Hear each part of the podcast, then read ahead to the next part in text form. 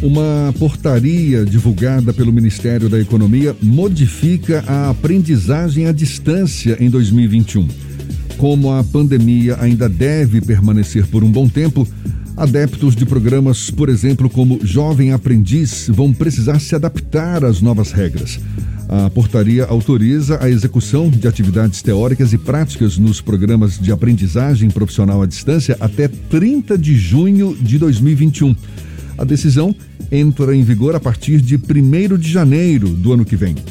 A gente aprofunda mais o assunto conversando agora com o advogado especialista em Direito e Processo do Trabalho, Rafael Camargo Felizbino, nosso convidado aqui no Issa Bahia. Seja bem-vindo. Bom dia, Rafael.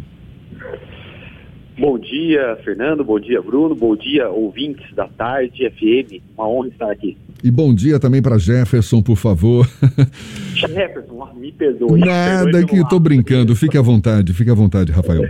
Eu queria logo te perguntar qual deve ser o impacto dessa portaria na relação trabalhista entre jovens aprendizes e as empresas. Muito bem. Uh, a portaria, ela vem uh, prevista lá no artigo 1 né? Que fica autorizada né, o regime de trabalho à distância dos aprendizes. Até aí, tudo bem, né, todo mundo viu com bons olhos, mas o que preocupa muitos juristas, muitos professores, né, uh, inclusive até uh, os as empresas que integram esses programas de aprendizagem, o que preocupa é a palavra excepcionalmente. Né? Que lá está previsto que fica autorizado em caráter excepcional o regime de trabalho à distância, desde que, de aprendizagem né, à distância, desde que uh, essa aprendizagem seja adequada à, à função ou, ou, ao programa de aprendizagem ao qual o aprendiz está envolvido. Quer dizer, esse excepcional, ele, não, ele não, não, não fica muito claro, é isso? É, não, na verdade, o excepcional é assim, olha, pode o trabalho, a, a, a aprendizagem à distância, mas desde que uh, em caráter excepcionalíssimo, ou seja, é, é, é uma palavra que dá uma margem de interpretação muito grande, o que certamente vai criar muitos embates no judiciário, principalmente com o Ministério Público do Trabalho, né? Porque uh, tá, o que, que é caráter excepcional? A, a portaria não veio especificando. É, não é claro né? isso, né? Não é clara, não é clara. E, e, veja que ah, no ano de 2020 nós tivemos aí uh, aproximadamente 52% dos aprendizes com contrato suspenso. E isso fora aqueles que não tiveram contrato extinto. Porque até o próprio Ministério Público do Trabalho emitiu uma nota técnica uh, recomendando aí a suspensão de todos os contratos de aprendizagem uh, até que a situação pandêmica se, é, se normalizasse, ou seja, nós acabamos de ver aí um ato do Ministério da Economia, né, dizendo que não, vai perdurar até, até junho. Só que daí nós temos o Ministério Público do Trabalho recomendando a, a, suspensão desses contratos. Pois é, Ora, é, muitos, muitos contratos foram suspensos, alguns foram extintos. Com essa isso. portaria agora, os que permanecem correm o risco também de, de serem rescindidos?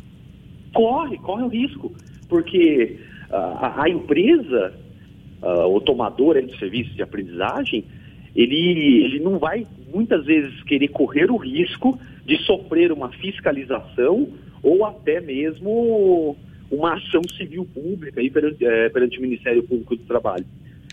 Então, uh, justamente por conta desse conceito aberto de exceção, né, de excepcionalidade e também de adequação. Né? O que, que é adequado à, à função do aprendiz? Isso vai ser muito casuístico, vai ser muito. Uh, a gente vai ter que analisar no caso concreto para saber se é adequado ou não. Então, muitas empresas vão preferir não correr esse risco de uma interpretação intimamente subjetiva, seja de um, de um procurador do trabalho ou até mesmo de um juiz, né?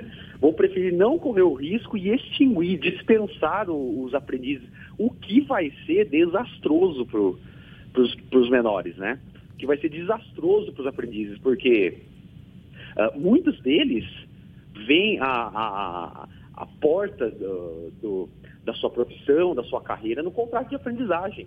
Né? Este que vos fala aqui mesmo, eu, eu, eu, pensei na minha vida em ser advogado graças a um contrato de aprendizagem que eu tive. Uhum.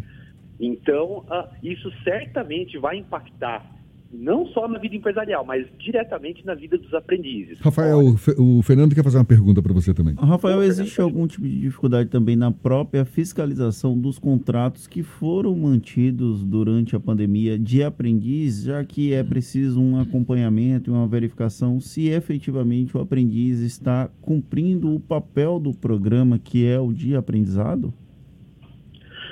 Olha, uh, eu penso que existiu, sim, uma dificuldade nessa fiscalização, né? Até por conta da própria situação da pandemia, né? Não, não, não era possível uh, a realização de fiscalizações físicas. Uh, eu tenho várias empresas, clientes que receberam fiscalização, sim, mas por e-mail, né?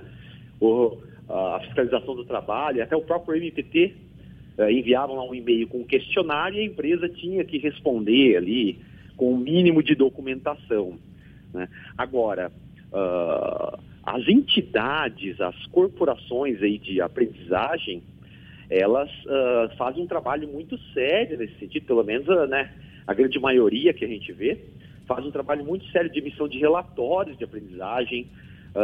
o contratante ali, né, a empresa que contrata o aprendiz, é obrigada a fazer avaliações minuciosas então, da parte do sistema de aprendizagem, eh, pelo menos o que eu tenho visto, há sim um, um, um trabalho sério de acompanhamento e, e, do desenvolvimento do aprendiz.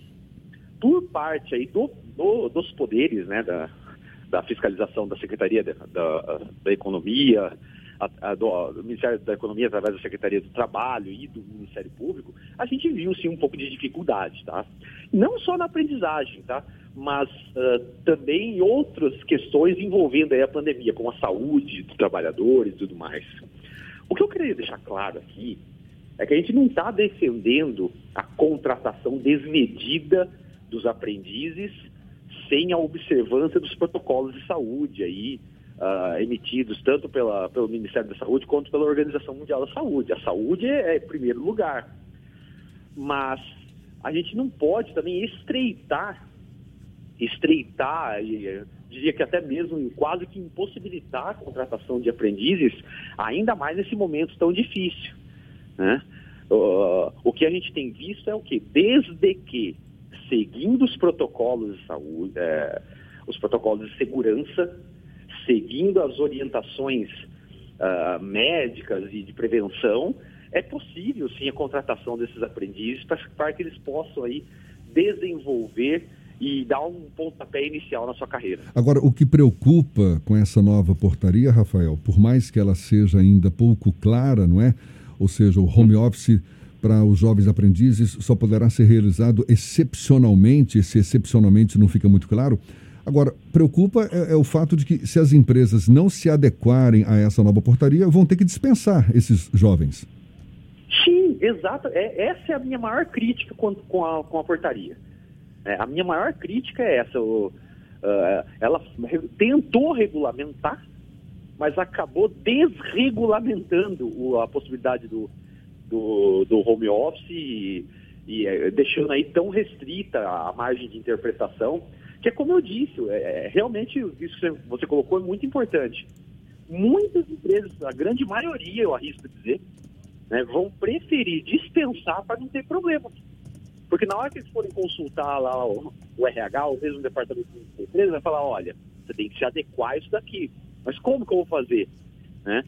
Ah, eu moro, por exemplo, aqui, eu moro no interior de São Paulo. Aqui, 98% são microempresas e empresas, empresas de pequeno porte né? acho que como no país todo. Mas é, essas empresas muitas vezes não terão condições de se adequar a isso. Aliás, se adequar a que essa portaria não fala. Pois é, mais um dilema decorrente dessa pandemia e da interpretação, não é? Que nossos Sim. gestores públicos nos oferecem, nem sempre clara para a gente resolver é o advogado Rafael Camargo Felizbino, advogado especialista em Direito e Processo do Trabalho. Muito obrigado pela sua disponibilidade, Rafael. Seja sempre bem-vindo e um bom dia para você. Eu é que agradeço, bom dia a todos, sempre à disposição aqui, foi uma honra.